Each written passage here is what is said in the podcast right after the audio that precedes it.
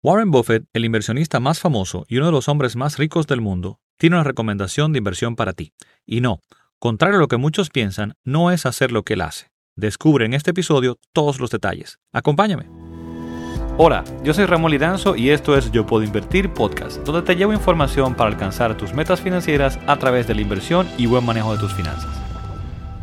Hace unas semanas, Warren Buffett sostuvo la reunión anual de su compañía Berkshire Hathaway. ¿Y quién es Warren Buffett? Bueno, pues es uno de los inversionistas más famosos y por décadas ha estado en la lista de los hombres más ricos del mundo. Y es uno de los pocos, si no diría que el único, del top 10 por lo menos actualmente, cuya fortuna pues la ha hecho a través de las inversiones. Así que es, digamos que todo un referente eh, en ese sentido en las inversiones como tal. Entonces, esta reunión anual de su compañía con los inversionistas de la misma y demás es todo un evento mundial, donde siempre además de presentar pues los datos eh, de cómo le ha ido la compañía como tal, Buffett aprovecha para presentar su opinión sobre el mercado en general, cómo están las cosas en la economía y básicamente también compartir parte de su sabiduría en inversión eh, pues a los participantes de la misma. Él siempre ha sido un promotor de la inversión indexada y sencilla para los inversionistas individuales o regulares, personas comunes como tú y como yo. Y pues eh, de esto hablaremos en detalle a continuación. ¿Y a qué nos referimos con esto?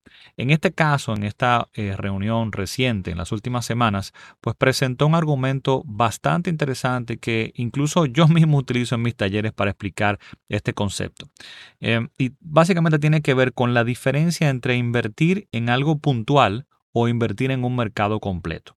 Y te explico. Mira, hace unas semanas también tuve una entrevista con el economista youtuber, la cual te lo voy a dejar también pues en las notas de este episodio, y hablábamos de inversión inmobiliaria y de inversión también en acciones, pero con mercados completos.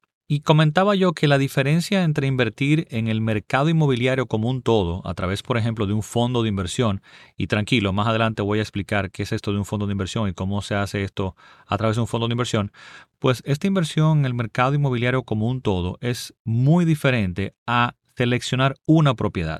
Evidentemente, si dos personas, por ejemplo, invierten en dos propiedades diferentes, los retornos pueden ser muy, muy diferentes. En ambos casos, pues es muy difícil determinar la probabilidad de éxito de cada una de estas inversiones e incluso acertar a la rentabilidad real que se va a obtener en cada una de ellas. Y a diferencia, por ejemplo, de invertir en un fondo de inversión donde yo puedo invertir en el mercado completo de forma diversificada, pues se tiene información estadística histórica de cómo se ha comportado ese mercado. Y evidentemente esto no es la base para determinar o poder predecir el futuro, no hay, no hay forma de determinar que el pasado se va a repetir exactamente igual, pero nos permite por lo menos evaluar y tener más cercana una probabilidad de éxito ese tipo de inversiones. Entonces, en el caso de invertir en inmuebles, si, inviertes en inmuebles puntuales, si seleccionas una propiedad para invertir, hay que saber hacer esto, hay que saber seleccionar una propiedad, hay que buscar oportunidades. Eh, se pueden tener pues muy buenos retornos individualmente, muy diferente al mercado, pero también podrían ser muy malos y la variabilidad o la diferencia de estos resultados puede ser muy muy amplia. Entonces exactamente pasa lo mismo con las acciones.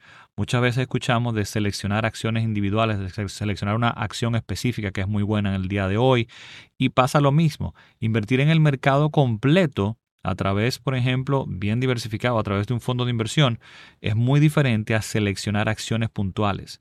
Con una acción, con una compañía, a futuro, pues cualquier cosa puede pasar. Entonces, a diferencia de invertir en el mercado completo, eh, que está, digamos que, indirectamente atado a una economía, a un país, a la inventiva del, ser humano y demás, pues eh, hay menos probabilidades, digamos, de separarnos o alejarnos mucho de, lo que eh, pues históricamente se ha obtenido. No hay garantía de nuevo de repetir el pasado, pero sí, digamos, de poder eh, acercarnos o tener una idea de por dónde puede ir la cosa. Entonces, ¿cuál fue el argumento o recomendación de Buffett para inversionistas individuales en esta reunión? Bueno, pues como te decía, él siempre ha sido muy promotor de los fondos de inversión indexados y tranquilo. De nuevo, más adelante voy a explicar en detalle qué es esto eh, y, cómo funciona y todo eso. Pues él ha sido muy promotor de, este tipo de inversiones como la mejor vía para que los inversionistas individuales, personas eh, pues comunes como tú y como yo, podamos invertir y crear, digamos, patrimonio en el tiempo. A diferencia de lo que él hace, por ejemplo, que es seleccionar acciones individuales, porque esto es mucho más difícil, mucho más riesgoso. Entonces, en esta ocasión específicamente, en esta reunión, él presentó un escenario o un ejemplo muy interesante de esta estrategia, algo, como te decía, que yo mismo incluyo en mis talleres como, como una forma de, de presentar lo interesante de esta estrategia. Y básicamente lo que él hizo fue presentar un listado de las 20 compañías más grandes al día de hoy o a marzo del 2021 por su tamaño o capitalización. Estamos hablando de las compañías más grandes a nivel mundial pues que cotizan en bolsa, que podemos comprar o vender a través de la bolsa de valores. Y estamos hablando, de nuevo, de las 20 compañías más grandes a nivel mundial. Más abajo te voy a dejar un enlace también a la imagen que él presentó específicamente eh, de este listado como tal. Y también un video donde él pues habla de o comenta esto que te estoy diciendo ahora para que lo puedas también confirmar eh, directamente por tu parte, por tu vía, ¿no? Eh, y voy a permitirme en, este, en esta ocasión pues leer el listado completo porque creo que es muy relevante. Aparte de que tengas la imagen ahí, lo voy a leer completamente. Y el listado lo voy a leer de la compañía a marzo del 2021 más grande hasta la compañía número 20 ordenadas por tamaño, ¿no? Y comenzamos con Apple. Luego sigue Saudi Aramco, es una compañía de, de Arabia Saudita. Está luego Microsoft, Amazon, Alphabet, que sería la compañía eh, holding grande de, Google. Está Facebook, Tencent de, China, Tesla, Alibaba, Berkshire Hathaway, Taiwan Semiconductores, Visa, JP Morgan, Johnson Johnson, Samsung, Chao Moutai, Walmart, United Health y LVMH Moet. Entonces ahí está ese listado de esas 20 compañías más grandes a través de todo el mundo a marzo del 2021. Y de seguro la gran mayoría, probablemente la mitad de estas compañías las ha escuchado, las conoces por lo menos de nombre, ¿no? Y luego entonces Buffett hace algo interesante y pregunta en la reunión, ¿cuántas de esas compañías crees que estarán aquí en 30 años? Y es la pregunta que también quiero que te hagas en tu cabeza ahora mismo. De ese listado que mencioné ahí, ¿cuántas de esas compañías tú estimas que van a existir dentro de 30 años? Y yo digo, ¿qué piensas? ¿Cinco compañías? ¿Diez compañías? Y ahora yo agrego, ¿te atreverías a jugarte tu futuro, tu capital, tu dinero, pues invirtiendo todo lo que tienes en esas cinco o diez compañías que seleccionaste o que entiendes que van a sobrevivir?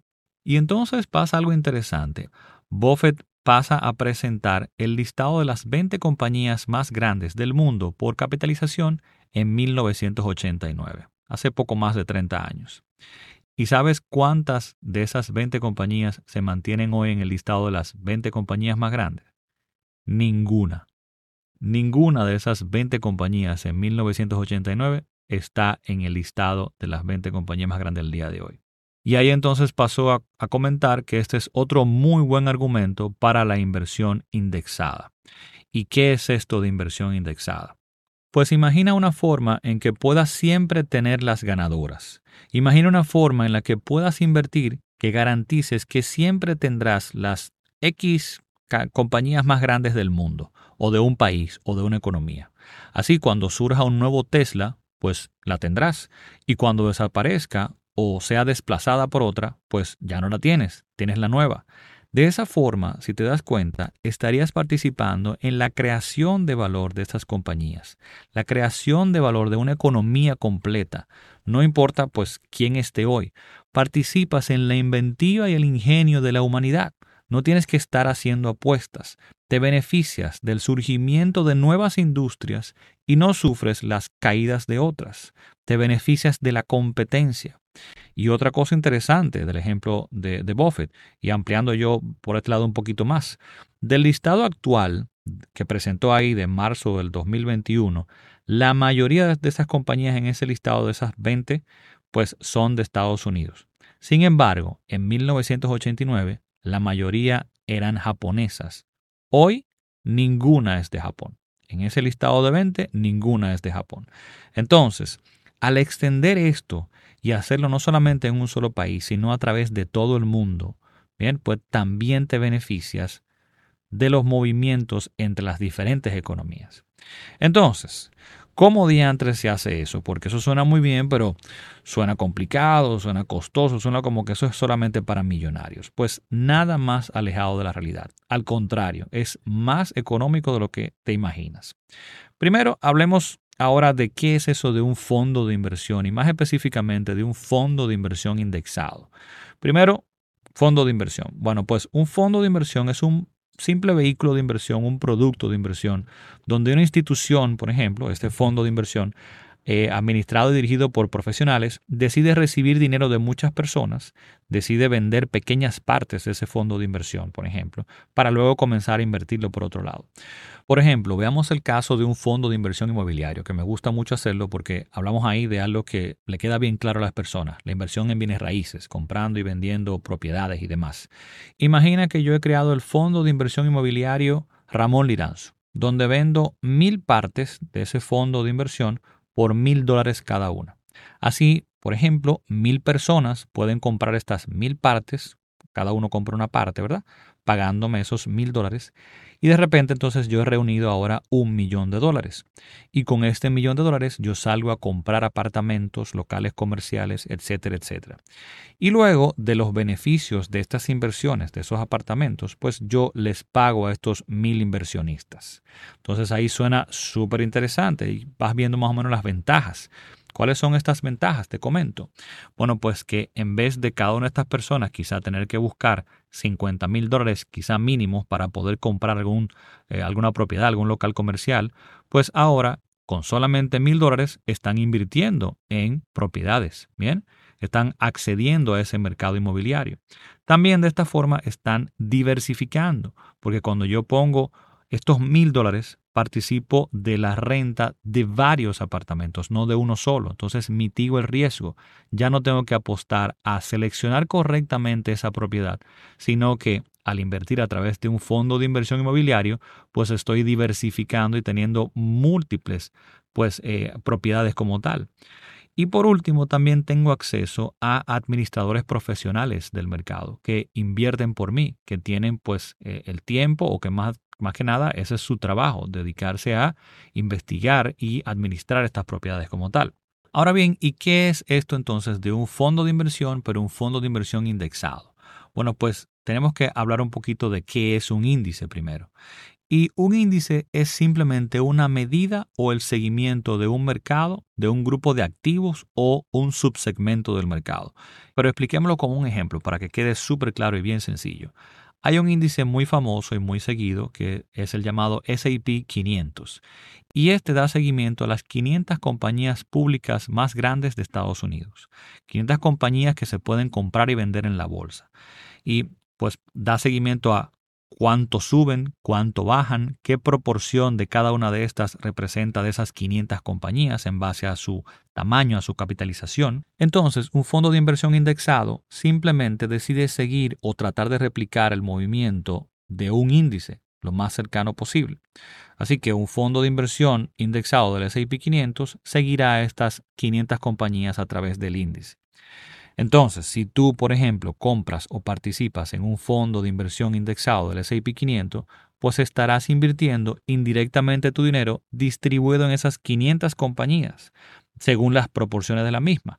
Por ejemplo, si colocas ese dinero en ese fondo de inversión y Apple en ese momento, esa compañía representa un 5% de esas 500 compañías, pues tú tendrás un 5% de tu dinero colocado en Apple. Si Apple desaparece mañana, pues ya no la tienes. Y si aparece una nueva compañía, por ejemplo como Tesla, pues la tendrás. Y ahí la maravilla de este invento y la posibilidad de participar del mercado, donde entonces con poco dinero puedes acceder a participar del beneficio o el crecimiento o el movimiento de estas 500 compañías, no importa cuáles sean. ¿Y cuánto cuesta una participación, por ejemplo, al día de hoy de una acción de un fondo de inversión indexado en el S&P 500, por ejemplo? Pues desde 100, 200 dólares puedes participar en uno de estos fondos de inversión comprando una acción y ese dinero se distribuye a través de estas, todas estas compañías que están debajo. Bien. Ahora, ¿cómo se hace eso? ¿Cómo se compra esto? Bueno, pues a través de una cuenta de inversión. Esto es a lo que puedes abrir eh, en un puesto de bolsa en Estados Unidos. Es un proceso relativamente sencillo que se puede hacer desde tu país sin tener que viajar, sin salir del mismo. Y luego que la tienes abierta, pues incluso desde tu celular podrías participar en este tipo de productos y diversificación. Si quieres conocer pues, más sobre ese tipo de inversión y cómo funcionan, eh, pues también en las notas de este episodio te voy a dejar un enlace a mi clase gratis 5 pasos para invertir correctamente, donde explico un poco más sobre la misma. Bien, pues ahí lo tienes, la recomendación para inversionistas individuales que en varias ocasiones ha hecho Warren Buffett y que en esta ocasión pues presenta un argumento bien interesante y demuestra el poder de esta sencilla estrategia. Espero que esta información pues te haya ayudado a ver las inversiones desde otra perspectiva, no solo con eso que se ve en las películas y demás, de solo estar seleccionando acciones y comprando y vendiendo y compra y vende y demás, sino que puedas ver otras formas de participar del mercado de forma más sencilla, de forma diversificada, buscando mitigar también el riesgo, aumentando tus probabilidades de éxito. Sin más, pues te espero en el próximo episodio. Bye bye.